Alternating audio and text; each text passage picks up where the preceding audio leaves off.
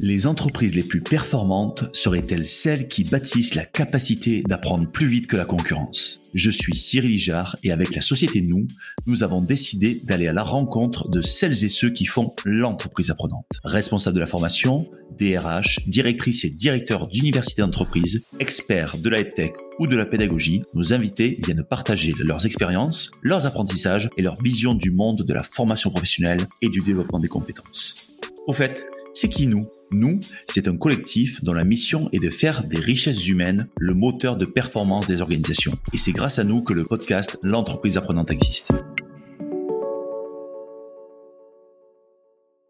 Bonjour à tous et bienvenue sur le podcast de l'entreprise apprenante. C'est un épisode spécial puisqu'il annonce la clôture du podcast L'entreprise apprenante. Ce podcast est un projet exploratoire pour comprendre et s'enrichir des visions, des dynamiques et des expériences apprenantes de divers acteurs. 45 épisodes et 3 ans d'existence plus tard, la société Nous est riche de ces découvertes, apprentissages, partages que nous avons pu faire euh, par l'intermédiaire de, ce podcast.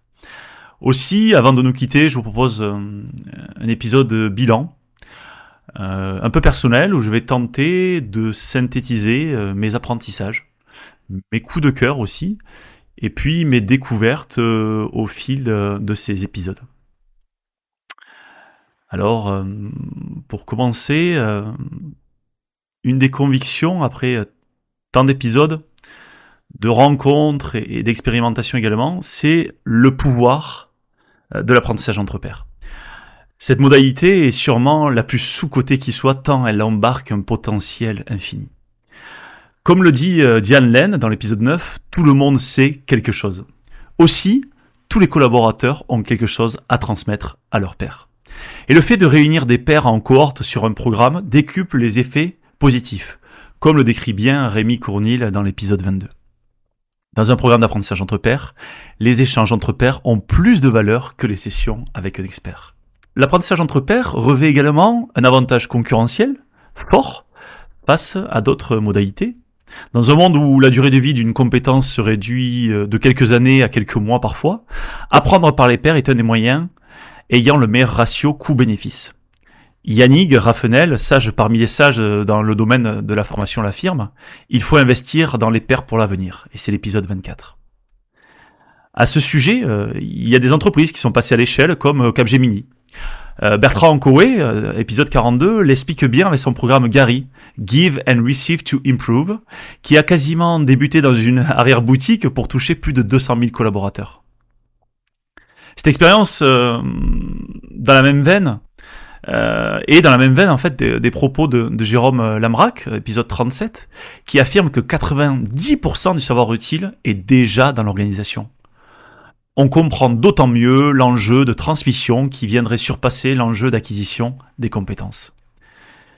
Aussi, les solutions, euh, c'est en discutant ensemble qu'on les révèle.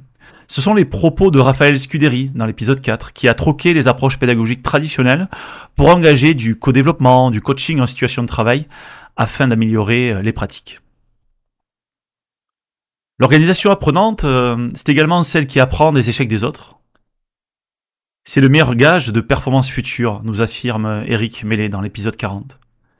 Pour mieux comprendre les organisations apprenantes, les, conversations avec Eric Mellet, épisodes 39 et 40, m'ont permis de revenir aux sources du concept, des pratiques et des premières expérimentations. Avec Thierry Bonetto, dans l'épisode 27, nous sommes entrés dans le champ méthodologique avec les dimensions de la prénance au niveau individuel, au niveau de l'équipe et au niveau de l'organisation. Puis nous sommes allés voir euh, Thomas Misselin, épisode 43 et 44, pour faire le lien entre modèle managérial et apprenance avec de belles illustrations à la clé.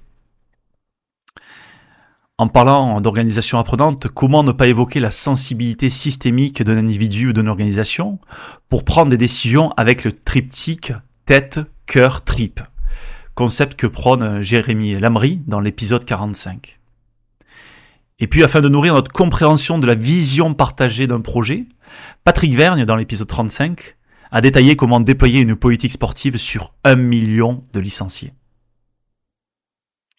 La culture d'entreprise est sans nul doute un des piliers majeurs des organisations apprenantes. Pierre Monclos, dans l'épisode 5, en est convaincu et aussi convaincant. La culture apprenante de l'organisation, il faut d'abord savoir la comprendre, voire la mesurer afin de jalonner les étapes pour la faire grandir. Et l'expérience d'Anne Féninger dans l'épisode 1 en la matière est très éclairante. Cette culture apprenante est parfois peu ou mal développée dans des organisations, et Svenia Busson dans l'épisode 10, qui est une globe trotteuse du learning, propose des pistes pour bifurquer sur la voie de la culture apprenante. Pour développer cette culture, il faut pouvoir l'impulser notamment par le top management. Et comme le dit bien euh, Émilie Canet dans l'épisode 18, si le top management n'est pas convaincu, il ne se passera rien. Faites ce que je dis, ne faites pas ce que je fais. On sait très bien comment cela se termine. Certaines euh, ont fait de la culture apprenante un axe essentiel de leur parcours, comme euh, Céline Cussac dans l'épisode 36, qui a activé plusieurs leviers afin de mettre l'apprentissage au cœur des organisations. D'autres organisations ont cette culture dans leur ADN. Et Il aime euh, dans l'épisode 6, nous en traduit une qui vient transpirer à tous les échelons de l'organisation. On parle de culture, comment activer la culture, vient alors le besoin de se transformer. Et la transformation culturelle passe notamment par l'empathie apprenante chère à Jean-Noël Chantreuil dans l'épisode 28, afin de comprendre pourquoi et comment les personnes de l'organisation apprennent pour mieux développer cette culture apprenante. Se transformer, c'est aussi utiliser la créativité et l'art de surprendre. Comment designer des expériences apprenantes singulières. C'est l'approche de Charlotte de Ferry-Poche dans l'épisode 26 pour amener des collectifs à se transformer en ayant une quête perpétuelle de compréhension de l'humain. Le problème de la transformation, bah, c'est le changement. Passer de A à B, c'est souvent difficile. Aussi, à travers des nudges, on peut influencer positivement de nouveaux comportements afin de les ancrer dans son quotidien. Et Alexia Cordier, dans l'épisode 29, détaille le pouvoir des biais cognitifs pour initier un changement concret à titre euh, individuel et collectif. Comment ne pas parler de pédagogie, ce noble art d'enseigner et de transmettre? Transmettre par la facilitation, comme le fait euh, Cécile Golfier-Salle dans l'épisode 41, où la confiance et l'énergie se transmettent à chaque apprenant pour diffuser les savoirs. Il faut donner de la saveur au savoir, exciter l'apprenant pour qu'il assimile mieux, déclame le trublion de la formation Stéphane Diebol dans l'épisode 3. La formation, c'est aussi un sport à émotions fortes pour euh, Marine Dumoulin, dans l'épisode 21, qui invite à créer des montagnes russes d'émotions positives en formation pour mieux ancrer les savoirs. Et puis, euh, la meilleure pédagogie, c'est celle que l'on crée avec une méthodologie euh, itérative en la confrontant directement sur le terrain, selon Nicolas Roland dans l'épisode 34.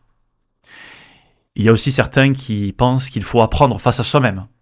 C'est ce que propose Sarah Gaillard dans l'épisode 30 en mettant en lumière les multiples vertus du self-coaching. Certaines compétences sont devenues stratégiques dans les organisations.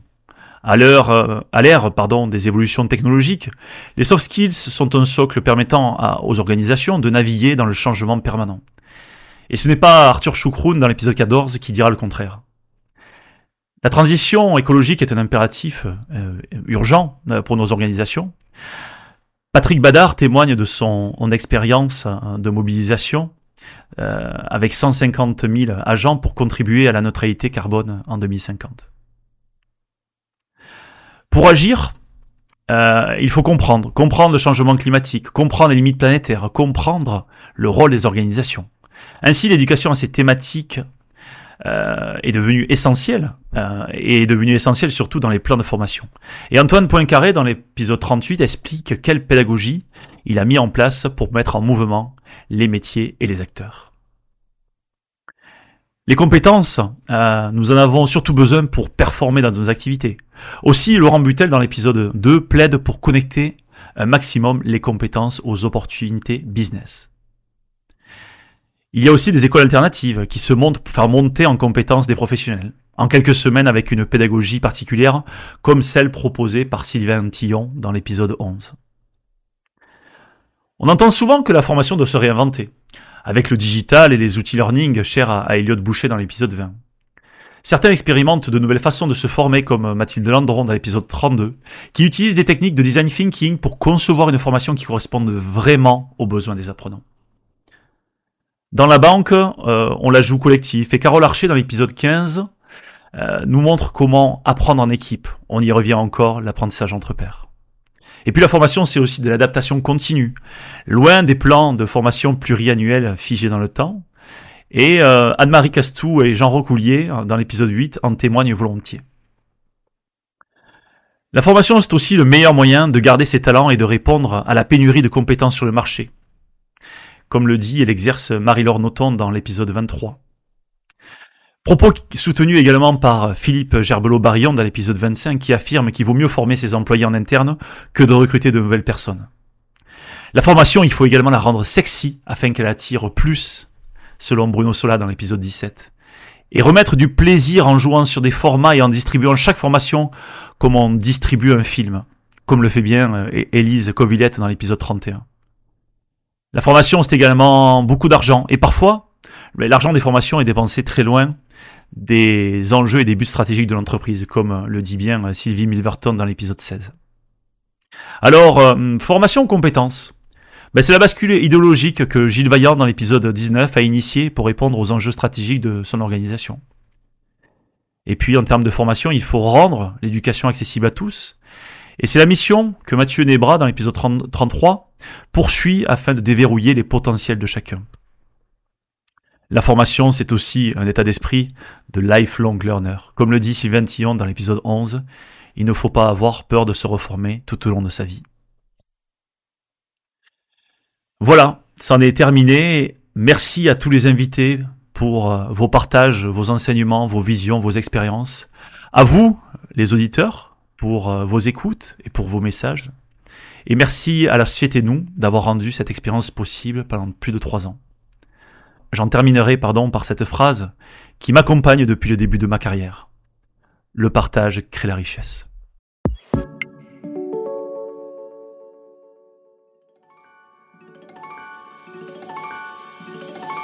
Attendez, attendez, ne partez pas si vite. Vous avez aimé cet épisode? Dites-nous-le en laissant un commentaire, en le partageant auprès de vos collègues ou sur les réseaux sociaux et en laissant 5 étoiles sur Apple Podcast. Cela nous aide vraiment à faire connaître le podcast et nous motive à produire de nouveaux épisodes. L'entreprise apprenante vous a été présentée par nous. Nous est une entreprise dont la mission est de faire des richesses humaines le moteur de performance des organisations. Retrouvez-nous sur nous.co, n o o u s.co. À très bientôt sur l'entreprise apprenante.